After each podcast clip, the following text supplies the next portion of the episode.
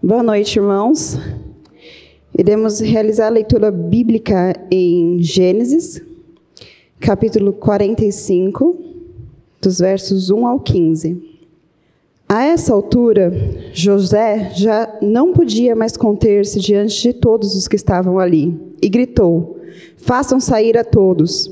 Assim, ninguém mais estava presente quando José se revelou a seus irmãos. E ele se pôs a chorar tão alto que os discípulos, que os egípcios os ouviram, a notícia chegou ao palácio de Faraó.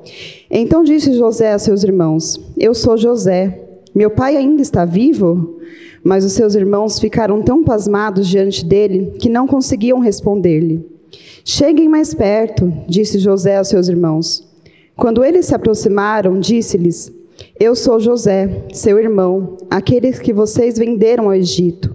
Agora, não se aflinjam e nem se recriminem por terem me vendido para cá, pois foi para salvar vidas que Deus me enviou adiante de vocês. Já houve dois anos de fome na terra, e nos próximos cinco anos não haverá cultivo e nem colheita.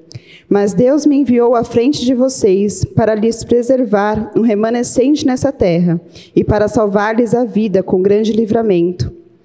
Assim, não foram vocês que me mandaram para cá, mas sim o próprio Deus. Ele me tornou ministro do Faraó e me fez administrador de todo o palácio e governador de todo o Egito. Voltem depressa meu pai e diga-lhe: Assim diz o seu filho José: Deus me fez senhor de todo o Egito. Vem para cá e não te demores. Tu viverás na região de Gozém e ficarás perto de mim. Tu, os teus filhos, os teus netos, as tuas ovelhas, os teus bois e todos os teus bens. Eu te sustentarei ali, porque ainda haverá cinco anos de fome. Do contrário, tu, a tua família e todos os teus rebanhos acabarão na miséria. Vocês estão vendo com seus próprios olhos, e meu irmão Benjamim também, que realmente sou eu quem estou falando com vocês. Contem ao meu pai quanta honra me prestam no Egito, e tudo o que vocês mesmos testemunharam, e traga meu pai para cá depressa. Então ele se lançou chorando, e sobre o seu irmão Benjamim e o abraçou.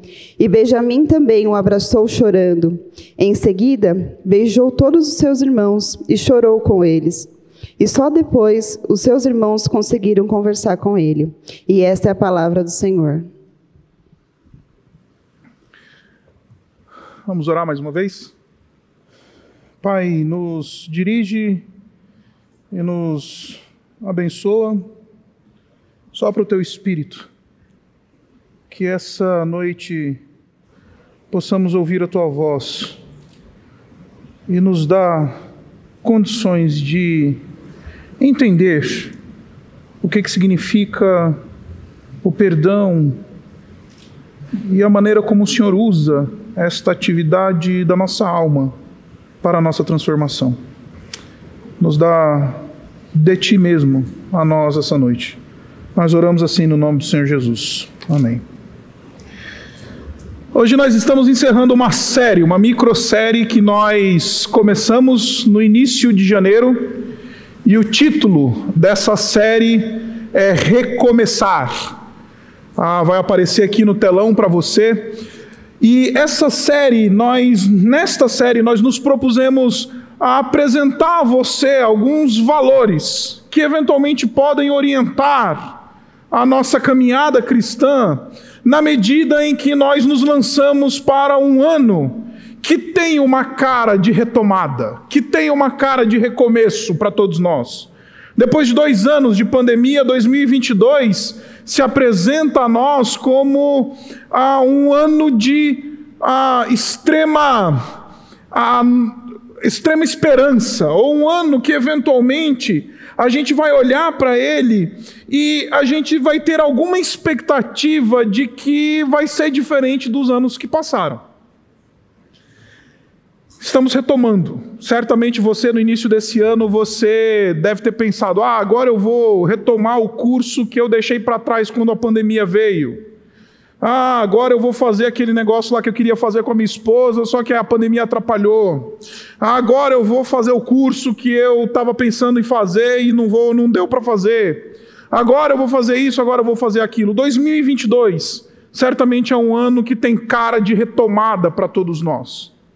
E nessa série, então, nós decidimos apresentar para você alguns valores importantes que precisam nos orientar nesse processo de retomada, nesse processo de recomeço. O primeiro valor, ou o primeiro princípio bíblico, é o amor. Nós olhamos para João no capítulo, 19, no capítulo 21 e nós ah, conversamos sobre a história de Pedro sendo restaurado ao ministério pelo próprio Senhor Jesus. E a pergunta que o Senhor Jesus Cristo faz, que restaura Pedro ao ministério, é: Pedro, tu me amas? Eu não quero saber o teu currículo, eu não quero saber a tua história igrejeira, eu não quero saber se você é dizimista há 70 anos, eu não quero saber se você faz isso ou aquilo, eu só preciso saber se tu me amas. E a gente descobriu que 2022 vai ser diferente na nossa vida se nós amarmos a Jesus profundamente acima de todas as coisas. Logo em seguida, o pastor Jefferson trouxe uma palavra muito, muito especial e preciosa para nós, falando sobre a história de arrependimento de Davi. E nós conversamos sobre esse princípio do arrependimento. Precisamos ser capazes de nos arrepender para poder retomar as nossas caminhadas, para poder, enfim, ter condições de recomeçar em muitos momentos e em muitos movimentos da nossa vida. E nós vimos lá uma cena conhecida em que o profeta Natan chega diante ah, de Davi e fala: Davi, tu és o homem, você matou o teu amigo, adulterou e tomou a mulher dele, e você está escondendo o teu pecado. Então Davi cai em si e ele se arrepende para poder recomeçar. Na semana passada nós ouvimos o sermão que talvez tenha sido o melhor sermão desta série. Se você ainda não ouviu, ouça. Pregado pelo a Felipe, o líder do mosaico da nossa igreja, ele falou sobre fé na história de Elias. Um profeta desacreditado, um profeta cansado, um profeta que não tinha muitas mais, muito mais perspectiva de futuro porque o próprio rei e a rainha tinham botado a cabeça dele a prêmio. E então, no momento de angústia, de fuga, de descrença, Deus aparece a ele por um vento suave, numa brisa suave, e fala: Retoma a tua vida, Elias. Ainda tem sete mil que não se dobram diante de Baal. Eu ainda continuo soberano sobre toda a história. Creia que eu ainda posso fazer grandes coisas. E a gente precisa de fé para retomar. Hoje quero lhes falar sobre aquilo que considero ser o maior desafio da alma humana: o perdão. Não somente liberar perdão ou conceder perdão, quanto pedir perdão, é talvez a tarefa mais difícil da alma humana. A minha experiência pastoral tem me mostrado que a maior parte dos casos que eventualmente sou chamado para tratar como pastor, eles encontram a sua origem numa falta de concessão de perdão ou numa falta de pedido de perdão. A maior parte dos problemas, famílias que se quebram, casamentos que racham, ah, relações familiares com filhos, com cunhado, sogra, sogro, seja que for. A maioria das rupturas familiares e das rupturas relacionais que nós experimentamos na nossa vida, a maioria dessas rupturas, elas acontecem justamente porque nós temos uma incapacidade natural de conceder perdão e de pedir perdão. E isso se dá, meus irmãos, por uma razão muito simples. Nós temos em nós um, um desejo natural, adâmico, de guardar a mágoa. Nós temos um movimento em nós natural de reivindicar o direito. Nós temos, o dire... nós temos o movimento natural em nós por causa de nossa natureza pecaminosa e ante Deus de segurar o orgulho e falar: eu não vou pedir perdão. Sabe que está errado, mas não vou pedir perdão. Não vou perdoar, porque a minha ofensa é muito grande. E a gente, nesse nosso movimento natural, nesse nosso. nos deixando levar por, pelo nosso coração desesperadamente corrupto, a gente a encontra dentro de nós a, uma aversão a qualquer movimento de concessão ou de pedido de perdão. É muito difícil pedir perdão. É muito difícil perdoar. É muito difícil abrir mão. É muito difícil dizer eu te perdoo. É muito difícil eu não vou mais levantar essa ofensa contra você. Então, quando a gente olha para esse texto que nós acabamos de ler, para que a gente possa entender, a gente precisa entender todo o contexto.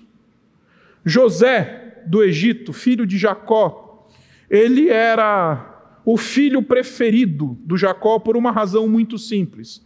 Jacó, o patriarca, ele amava Raquel, a sua segunda esposa. O que aconteceu, você deve talvez conhecer a história do patriarca. Ele chega na terra de Labão, seu sogro, começa a trabalhar, e então ele se apaixona por Raquel. E então ali ele, ele chega para o seu sogro e fala: Eu quero casar com a tua filha. Ele fala: Para você casar com a minha filha, eu vou te, você tem que trabalhar para mim em sete anos. Ele fala: Tá bom, um homem apaixonado faz o que tiver que fazer, né? E aí então ele topou o desafio do, do trabalho dos sete anos. Só que depois dos sete anos, no dia do casamento, em vez de Labão entregar, a, a Raquel entregou a mais velha, a Lia, a filha mais velha dele. E deu uma desculpa, dizendo: Não, esse é o costume da nossa terra. Se você quiser casar com a Raquel, você tem que trabalhar para mim mais sete anos. O homem aceitou mais sete anos de trabalho. Até que então recebeu Raquel como, enfim, esposa. E a partir de Raquel, Jacó tem dois filhos. O primeiro, José, o segundo, Benjamim. E José, então, ele era, por assim dizer, o filho favorito, e em alguma medida considerado também o filho primogênito, porque ele era o mais velho com a mulher que ele amava. Ainda que Rubem fosse o mais velho e outros irmãos fossem bem mais velhos do que o próprio José, José tinha essa preferência. José era um homem, era um garoto ali que ah, cresceu em casa, sendo protegido pelo pai, sendo amado de maneira diferencial pelo pai, e justamente este amor diferente foi a razão pela qual os seus irmãos tornaram-se, ah, enfim, inimigos do seu irmão José. Porque ele é o preferido do papai, porque o papai deu uma túnica porque o papai prefere o José, porque esse menino tem uns sonhos aí esquisitos que diz que ele vai, a gente vai se curvar diante dele, que ele vai ser maior do que até o papai e tudo mais. A gente não gosta desse menino não. E a celeuma familiar, ela se tornou tão grave que os sentimentos eles foram se amplificando a ponto de desejo de morte. Porque sentimentos ah, não tratados na nossa alma, eles se, eles se amplificam. A gente acha que aquele negócio que a gente não resolve dentro do nosso coração, aquela mágoa que a gente não resolve do nosso coração, ela fica lá igual como ela sempre foi, não. Aquele negócio tem o poder de ser amplificado na nossa alma e ganhar dimensões poderosas. E foi justamente isso que aconteceu no coração destes homens. Num belo de um dia, eles então decidem fazer uma artimanha e eles. Ah, pegam o José, tiram a túnica dele, rasgam a túnica dele, molham no sangue de um animal, vendem o José para os ismaelitas como escravo e voltam para o pai do campo, dizendo: Papai, achamos aqui a túnica do José toda cheia de sangue. Muito provavelmente um animal do campo matou o seu filho José. E o José foi levado pelos ismaelitas para o Egito e vendido como escravo.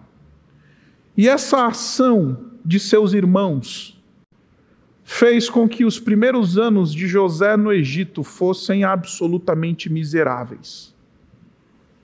José padeceu, viveu como escravo, depois foi parar na cadeia por causa de uma acusação injusta de que ele tinha tentado forçar uma relação sexual com a mulher do dono da sua casa. E então ele é lançado na cadeia, passa uma boa temporada na cadeia, come literalmente o pão que o diabo amassou.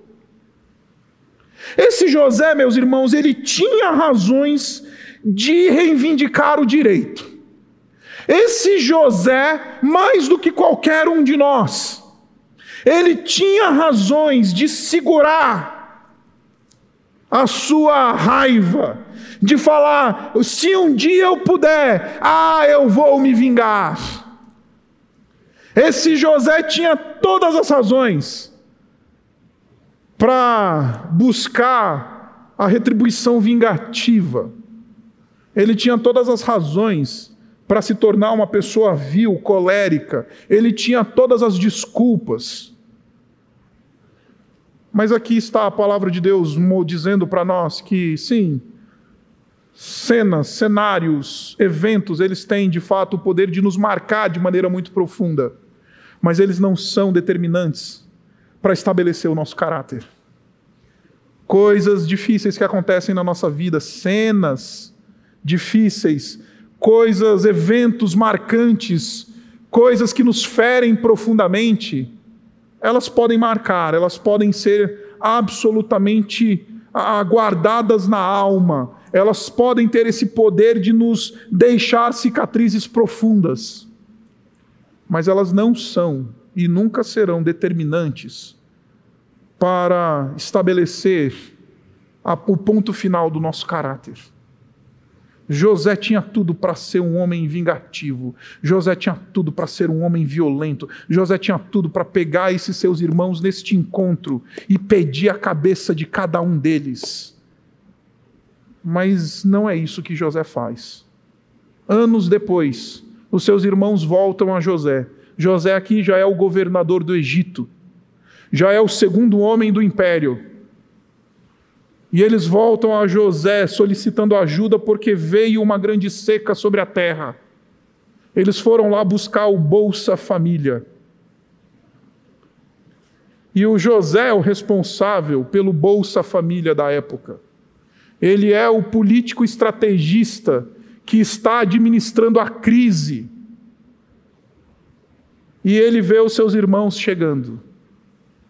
E nós encontramos essa cena. Depois de alguns episódios, José então ele se torna o padrão daquilo que quero chamar de expressão do perdão horizontal. Por que horizontal, pastor? Porque dentro da tradição cristã a gente fala de perdão em dois termos. em termos verticais, quando a gente fala do perdão que recebemos da parte de Deus, o fato de que Deus nos perdoou em Cristo Jesus e o fato de que nós, como cristãos, temos um chamado para perdoar o nosso próximo, perdoar e pedir perdão àquele que está perto de nós.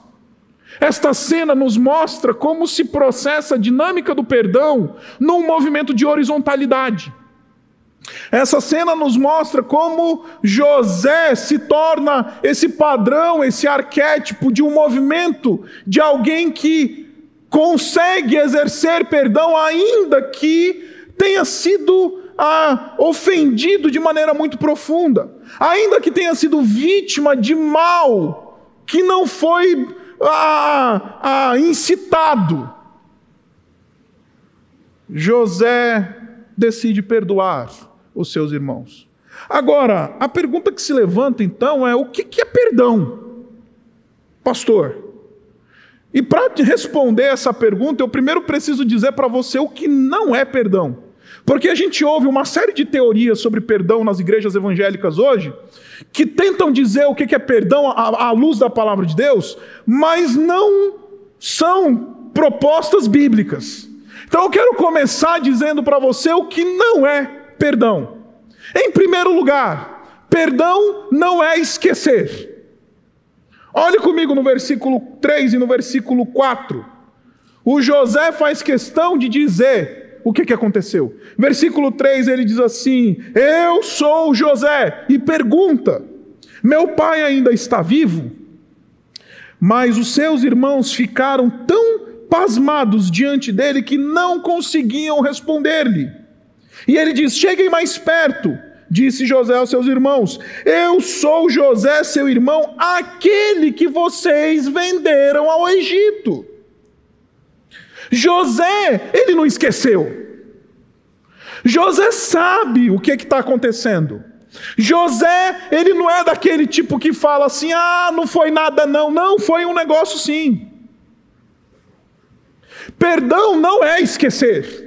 Se alguém propõe para você que você será capaz de perdoar, no dia que você esquecer a ofensa, eu quero dizer uma coisa para você: você nunca vai perdoar ninguém, porque você não vai esquecer. Aquilo que está registrado na tua vida, na tua história, no teu pensamento, no teu coração, isto não vai ser esquecido. Ainda assim, isso não pode ser impedimento para que alguém possa liberar perdão. José sabe. José diz: Vocês me venderam sim. Está aqui, o mal, o mal praticado foi esse. E eu não sei como é que você ver essa cultura, mas eu vim de uma cultura familiar em que eu era ensinado a pedir perdão, não dizendo assim, ó, oh, se alguma coisa te ofendeu, desculpa aí. A gente é assim, né? Isso é uma maneira orgulhosa de não reconhecer que nós erramos. E eu vou contar uma história para vocês que eu não contei para o pessoal da manhã. Quando eu era garoto, acredite, eu gostava de jogar futebol, só gostava, porque jogar, jogar bola mesmo, nada. E na frente da nossa casa, em Boa Vista, em Roraima, devia ter ali pelos meus 8, 10 anos de idade, ah, tinha um gramado bonito que meu pai tentava manter ah, com bastante esforço, naquele calor do norte do país.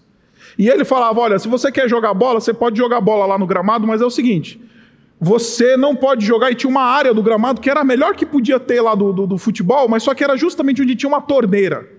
E meu pai falava: Você não vai jogar bola aqui, nesse lugar do gramado, porque aqui tem uma torneira, você vai chutar a bola na torneira, você vai quebrar a torneira.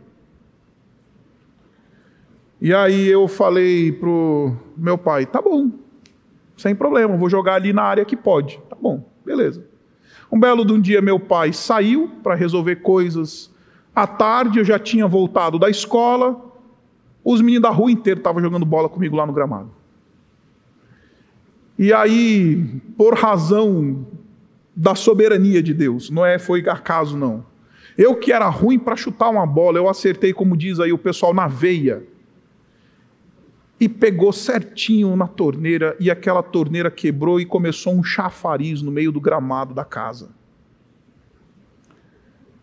E eu lembro que eu corri, menino esperto, ligeiro, fui lá, fechei o registro da casa.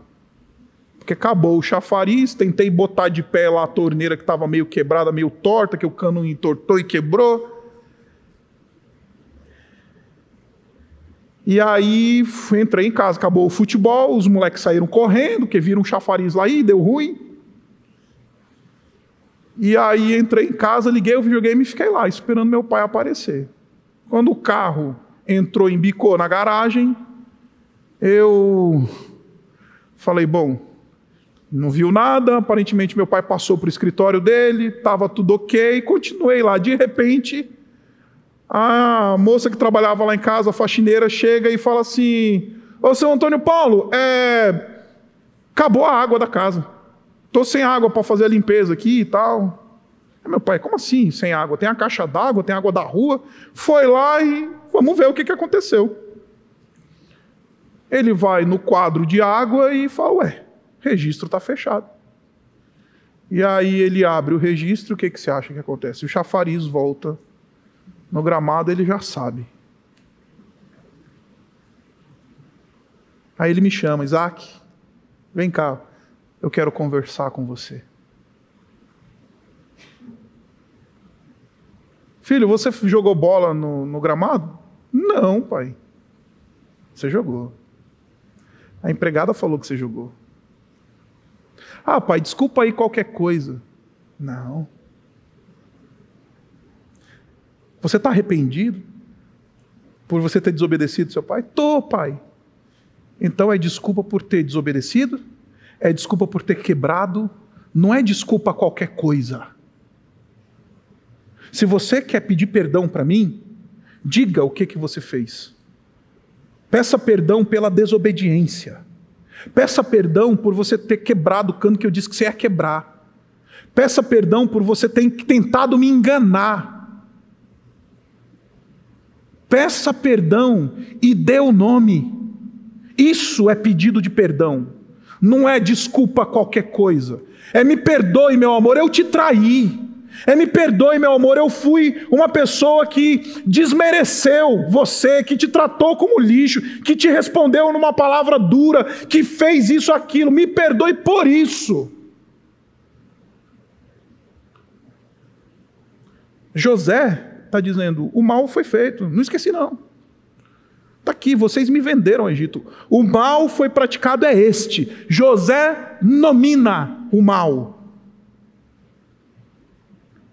Porque perdão não é esquecer.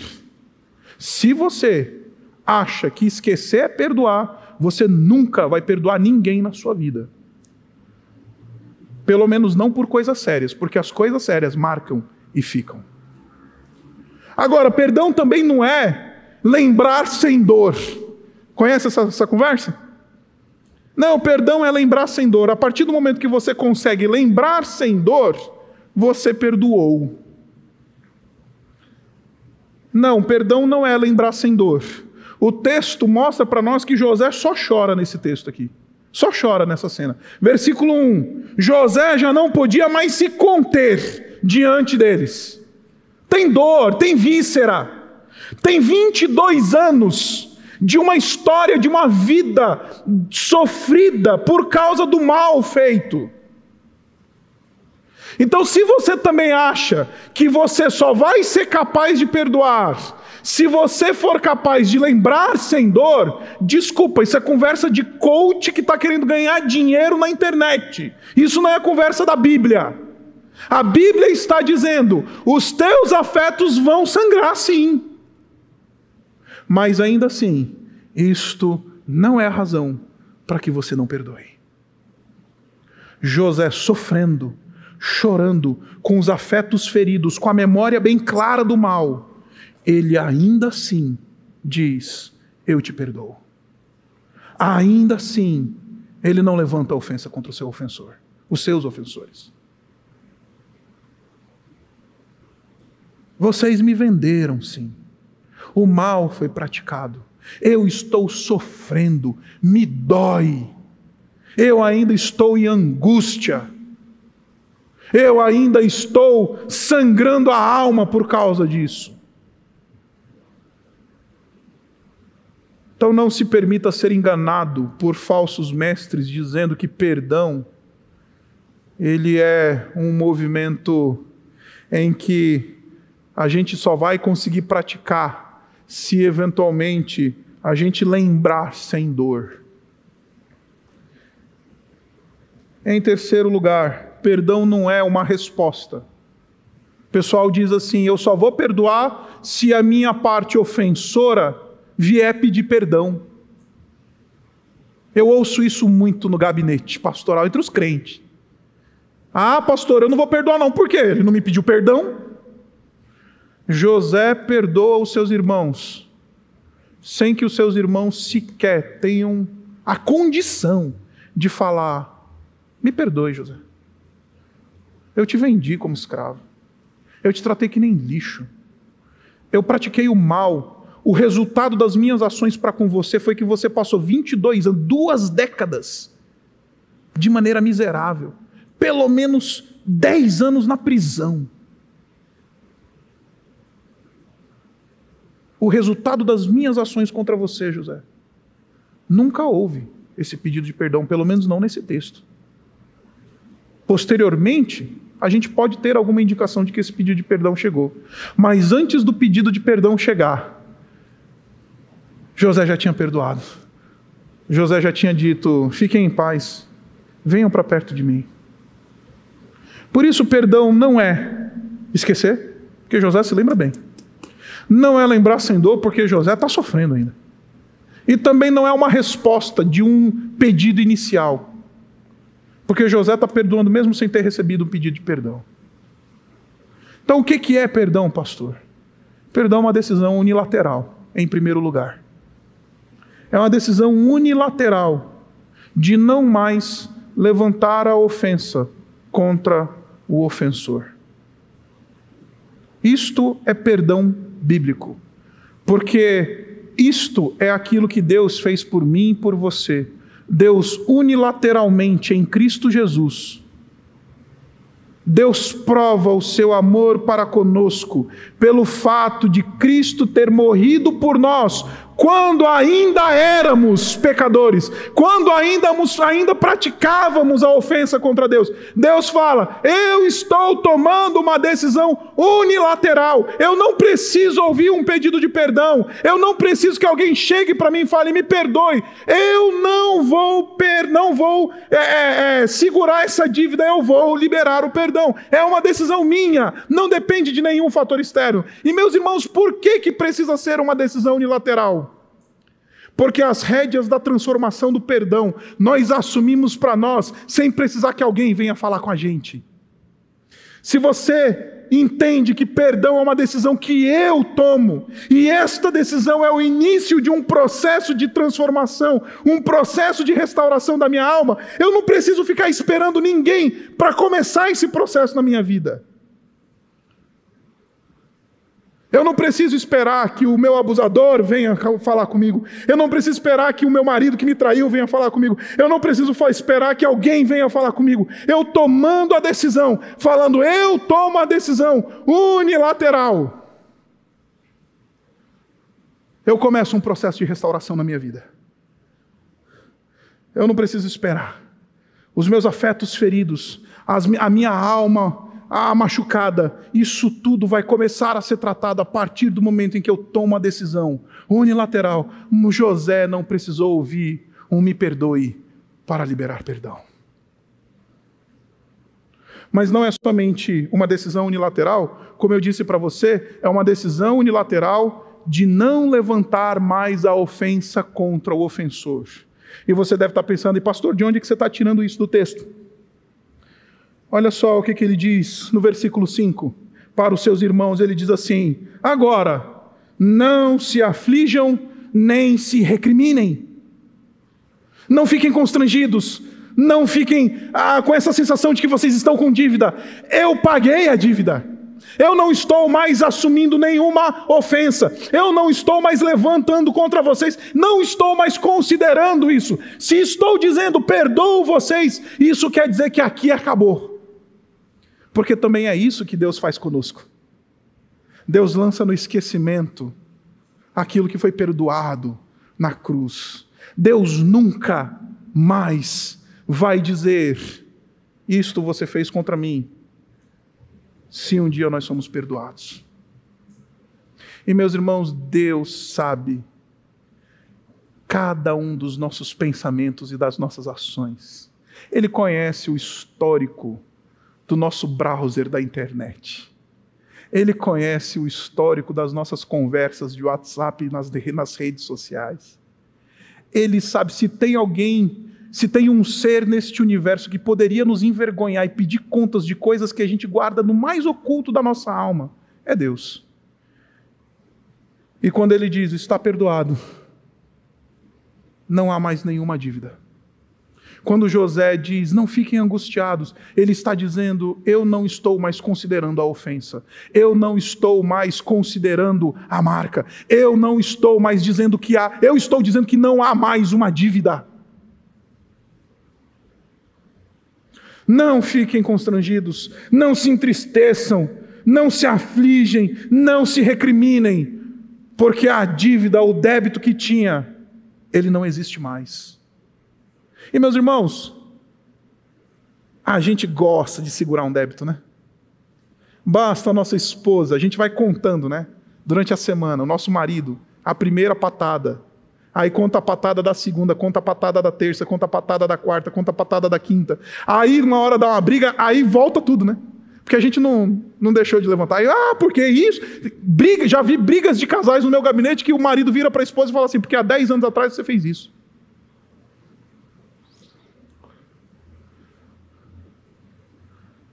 Isso não é perdão.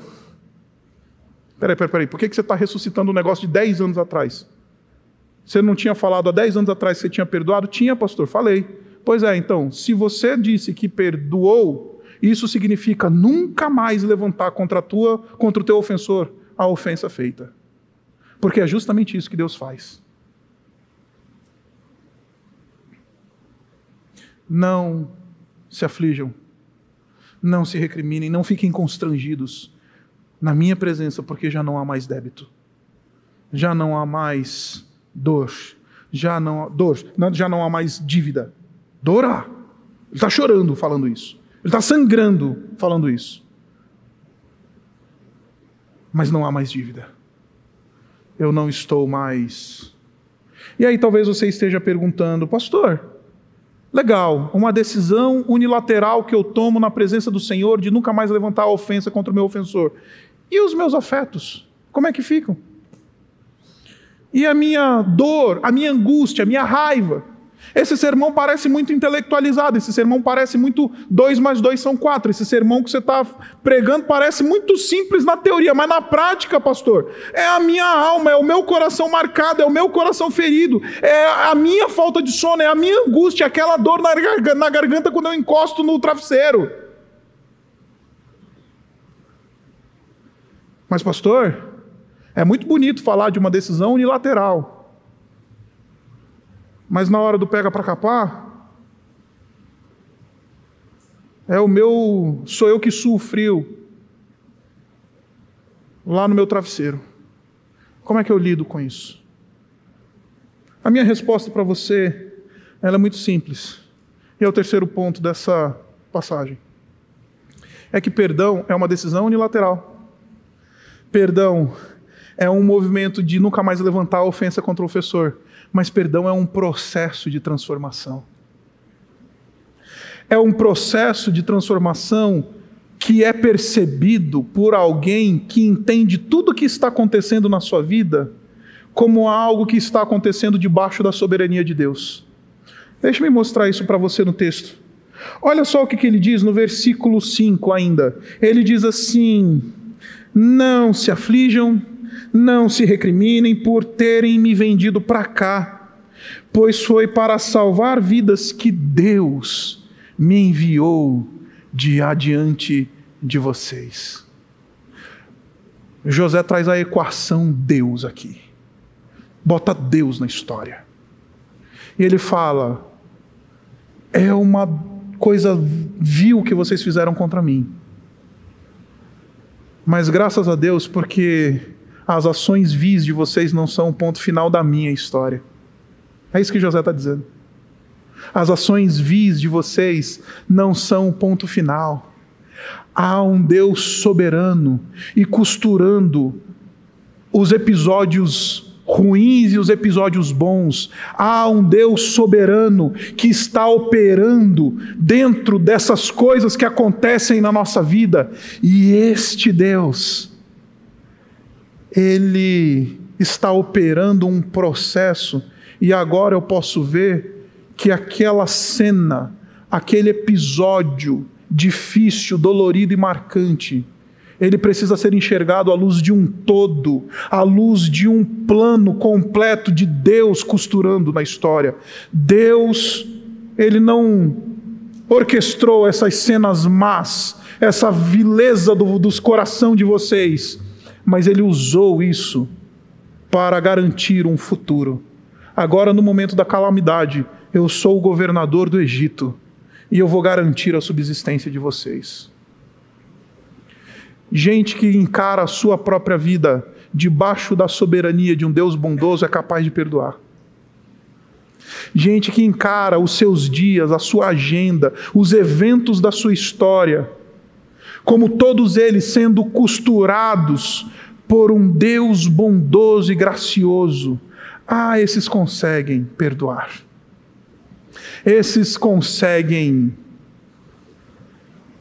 enfim, falar. Agora eu consigo olhar não o evento só, mas a partir de um todo que Deus está fazendo. Não o ponto, mas a costura completa. Gente que crê em Deus num Deus soberano e bom, pode falar, eu te perdoo. Gente que tem um Deus bondoso, ele consegue tomar essa decisão unilateral de nunca mais levantar a ofensa, porque ele está dizendo: isto não é o ponto final da história. Há um Deus bom costurando todas as coisas. E lá no final, tudo vai se resolver. Lá no final, tudo vai ser explicado.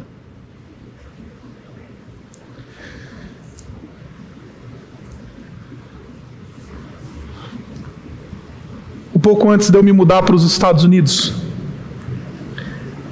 eu estava naquela minha angústia de levantar recursos para me mudar para os Estados Unidos e vendi um carro que tinha aqui no Brasil para ver se conseguia trocar a micharia que eu tinha por dólares para conseguir ter algum dinheiro para chegar para passar, sei lá, os primeiros meses nos Estados Unidos estudando, fazendo meu mestrado lá em Dallas, no Texas. E lembro que vendi um carro. E cheguei para o meu pai e falei assim: pai, é, é, eu tenho X, eu nem lembro quanto é que era o valor, vou imaginar aqui 5, 10 mil reais. Que vendi nesse carro, era um Poisé que eu tinha lá, um carro velho, caindo aos, que, aos, pedaços. E aí falei: se eu. Se eu tiver mais 2 mil dólares, eu consigo pagar integralmente o meu primeiro semestre de estudos, com mais 2 mil dólares. Eu já estou com, sei lá, mais de 90% do valor do primeiro semestre de estudos, pai. Preciso de 2 mil dólares. Meu pai tinha esse dinheiro. Só que ele virou para mim e falou assim: Filho, eu não vou te dar, não. Vou te dar, não. Essa é uma decisão sua não é? De sair do país, estudar fora, não é? É. Papai tem esse dinheiro, mas o papai não vai te dar. Cara, aquilo me feriu de um jeito. Alguns meses atrás, meu pai tinha acabado de pagar umas férias caras para minha irmã visitar amigos no estado, no, no Roraima, no norte do país. E eu fiquei indignadíssimo com aquilo. Fiquei extremamente ferido, me sentindo um nada. Não vou te dar, filho. Você vai chegar em Dallas e você vai correr atrás. Entrei no avião aos prantos, com raiva do meu pai, porque ele não tinha me dado dois mil dólares eu sei que 2 mil dólares hoje é muito dinheiro por causa do câmbio, mas na época não era tanto dinheiro assim. Cheguei em Dallas e fui correr atrás de 2 mil dólares. O que lavei de carro, cortei de grama, limpei de piscina, fiz de manobrista em evento para levantar 2 mil dólares. Seis meses se passaram. Eu entendi a lição que meu pai estava querendo me dar. Eu entendi aquele não. Eu entendi aquela ferida que foi feita. Eu fiz contatos, eu consegui me desenvolver. E se eu tivesse aqueles dois mil dólares chegando, esses dois mil dólares me fariam mal. Eu sou hoje grato a Deus, porque meu pai não me deu ele me feriu, dizendo: Não vou te dar. Eu estava na expectativa e eu lembro de estar dirigindo de São Bernardo do Campo para Guarulhos, orando e falando: Pô, Deus, bem que meu pai podia estar com essa grana aí no bolso e vai me entregar antes de eu entrar no avião. Fui até a última hora, esperando que meu pai ia me dar um envelope assim: Toma, meu filho, vai em paz. Ele não deu. Seis meses depois, eu vi a soberania de Deus sendo costurada, as lições que eu precisava aprender, as coisas que eu precisava viver para poder ficar bem por quatro anos naquele país estudando. Aí eu lembrei da história de José dizendo: Uau, Agora parece que o José, olhando para trás, ele entende. Há um Deus bom que está costurando as coisas, ainda que eventos ruins estejam surgindo na nossa vida, ainda que processos negativos, ainda que coisas que a gente não aceita estejam acontecendo na nossa vida. Deus me enviou para cá, não foi vocês. Não foi o mal que vocês fizeram, foi justamente a providência bondosa de Deus que me trouxe para cá. E nesse processo de reconhecer que Deus está atuando, as nossas, a nossa alma ferida, ela vai sendo curada, meus irmãos. Nesse processo, essa, essa alma machucada, que um dia tomou a decisão de perdoar, ela vai sendo tratada. E, meus irmãos, eu tenho a sensação de que é justamente isso que faz com que pessoas ou se endureçam ou sejam amolecidas e se tornem sensíveis diante do mal que, que vivem, diante do, da, da violência que sofrem. A violência que sofremos, ela tem o poder de ou de nos endurecer profundamente, ou de nos amolecer e nos tornar sensíveis e dóceis, pessoas amorosas. O mal, ele tem esse poder, a gente sofre o mal, e se nós não temos uma perspectiva de um Deus soberano que está controlando todas as coisas, ele está vendo seis meses depois, um ano depois, dez anos depois. A nossa tendência, sabe qual é? De endurecer o coração. Aí a gente se torna aquela, aquela, aquela gente ranzinza, aquela gente dura, aquela gente que, que reclama o direito, e ainda vem dizer assim, não, é porque eu tenho um senso de justiça muito elevado. Não, é o teu coração que é duro mesmo. Incapaz de perdoar.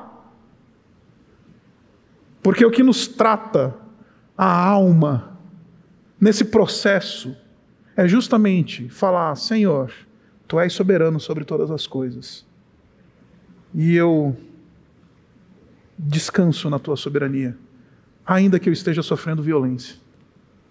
Ainda que essa, esse evento fique marcado na minha mente, no meu coração, ainda que a minha alma ainda sofra com tudo isso que aconteceu, tu és um Deus bom. Em dias maus, tu és a doçura da minha alma. Recebendo violência não incitada, tu és o Deus doce da minha alma, diante de tanta amargura que está sendo lançada sobre mim. Deus, tu és o Deus que faz com que a minha alma seja tratada nesse processo de perdão. Aqueles que creem no Deus bom e soberano são amolecidos aqueles que não creem no Deus bom e soberano, eles são endurecidos quando são vilipendiados, quando recebem o mal.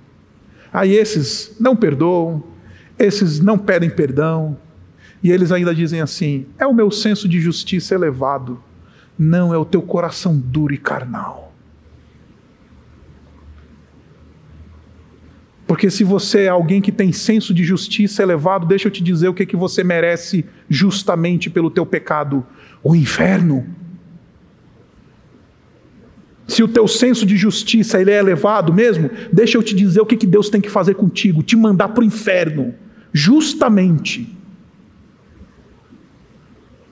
Ai, meu senso de justiça é elevado. Ah, é? É assim que você quer tratar? Deixa eu te falar: se Deus te tratar com um senso de justiça elevado, se Ele te der aquilo que é de direito, o que você vai receber é o inferno. Aqueles que creem no Deus bom, eles não dizem, meu senso de justiça é elevado. Eles falam, Senhor, está nas tuas mãos. Hoje tomo a decisão de perdão. Hoje entrego, hoje entrego as minhas almas, a minha alma a esse processo e não vou levantar mais a ofensa contra o meu ofensor. Deus me enviou até aqui. Mas eu não vim pregar um sermão sobre José, porque nós não somos discípulos de José. José, ele só é um, um tipo, ele só é uma pérola que brilha apontando para um José maior, que também era o filho preferido do seu pai mas que também foi tratado com violência, que também teve a sua roupa rasgada, que também foi traído. Esse José maior é o nosso padrão, não é o José menor. A gente se inspira no José maior, Mas para que essas verdades elas se, tornam, se tornem reais na nossa vida, a gente sim precisa se encontrar com o José maior, que também era amado pelo seu pai, mas se, se fez vítima, assumiu a posição da vítima, recebeu a traição, se tornou escravo e morreu morte de cruz, para que eu e você a gente possa caminhar nesse mundo, caminhar 2022 perdoando e sendo perdoados. Porque aos pés da cruz, meus irmãos, está todo mundo no mesmo lugar. Aos pés da cruz, não tem um mais alto ou outro mais baixo.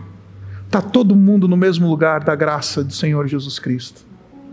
Porque já houve um José maior que já foi vilipendiado no seu lugar que já recebeu as ofensas que eventualmente você guarda na tua alma. E ele recebeu tudo isso justamente para que você pudesse ser liberto. Ele recebeu todas essas coisas, as feridas, as chagas, as cusparadas, o mal contra ele foi, foi diretamente feito e ele recebeu, de bom grado, inclusive, para que eu e você pudéssemos virar para nossa esposa e falássemos assim: Eu te perdoo, me perdoa. Para que José pudesse falar assim para os seus irmãos: venham até mim. Para que eu e você pudéssemos ter um coração não duro, mas de carne, capaz de perdoar. Que quando a gente pensa naquela pessoa que nos ofendeu, a gente lembra e fala assim: Senhor, eu tomei a decisão de nunca mais levantar a ofensa contra o meu ofensor. Então me ajuda a nunca mais e aquietar a minha alma e o meu coração na tua bondade, na tua soberania, e eu não vou mais permitir que esta angústia, esse azedume dentro da alma me consuma. Eu não vou mais permitir que essa, essa esse apegar de uma ofensa acabe com o meu dia, acabe com a minha família, acabe com os meus relacionamentos. Eu não vou permitir, Senhor, porque o teu filho já experimentou o que era necessário para eu ser liberto disso. Tolo sou eu que fico sendo consumido por essas coisas. Porque o Senhor Jesus Cristo na cruz, ele já falou: sejam libertos. Perdoem, porque eu já perdoei vocês. Liberem perdão, porque eu estou liberando perdão todos os dias por vocês. Peçam perdão. Confessem os seus pecados busquem a restauração. Digam, venham para perto e não vai para longe. Construam pontes e não muros. Porque o Evangelho é sobre um Jesus de braços abertos. É sobre um Jesus que recebeu tudo aquilo na sua carne, na sua alma, para que eu e você a gente pudesse virar para o nosso cônjuge, para o nosso colega do trabalho, para aquela pessoa que a gente botou na nossa lista dos inimigos. E a gente possa dizer assim: Eu te perdoo. Não mais levantarei a ofensa contra o meu ofensor. Porque Deus me perdoou em graça. Eu te perdoo. Então, eventualmente, hoje é um momento, é uma oportunidade que nós temos de voltar na memória pessoas que eventualmente a gente precise liberar perdão. Porque é possível né, que, se perdão é isso mesmo, uma decisão diante de Deus, unilateral, de nunca mais levantar ofensa diante do meu ofensor, entregando a minha alma à sua boa soberania, isso significa que é bem possível que a gente nunca tenha perdoado ninguém. Né? A primeira vez que essas verdades me foram, me vieram à tona na minha caminhada cristã, quando eu descobri que perdão é isso, eu falei: Eita Deus, então temos um problema. Eu acho que eu nunca perdoei ninguém. Porque toda hora eu quero voltar à ofensa. Eu, não, eu, eu continuo guardando dentro da minha alma. Eu acho que eu nunca perdoei ninguém, Senhor. Eu fiz essa oração. Hoje nós temos o nosso Senhor Jesus convidando a gente a voltar a nomes, pessoas, eventos porque o Senhor Jesus Cristo foi aquele que na cruz disse: Senhor, perdoa-lhes, porque não sabem o que fazem. Eles não sabem o que fazem. Perdoa-lhes, porque eles não sabem o que fazem. Então hoje é o dia de falar: Senhor, eu quero ser liberto pelo, pelo, pelo perdão. 2022, ele pode ser um ano extremamente abençoador ou um ano extremamente miserável se você não tomar uma decisão de perdoar e de pedir perdão. Abaixe sua cabeça e vamos orar. Obrigado, Pai, pela tua palavra. Obrigado pelo testemunho belíssimo de José. Obrigado porque há um José maior. Obrigado porque na cruz a gente pode derramar as nossas feridas, as nossas mágoas, a gente pode levar para Jesus.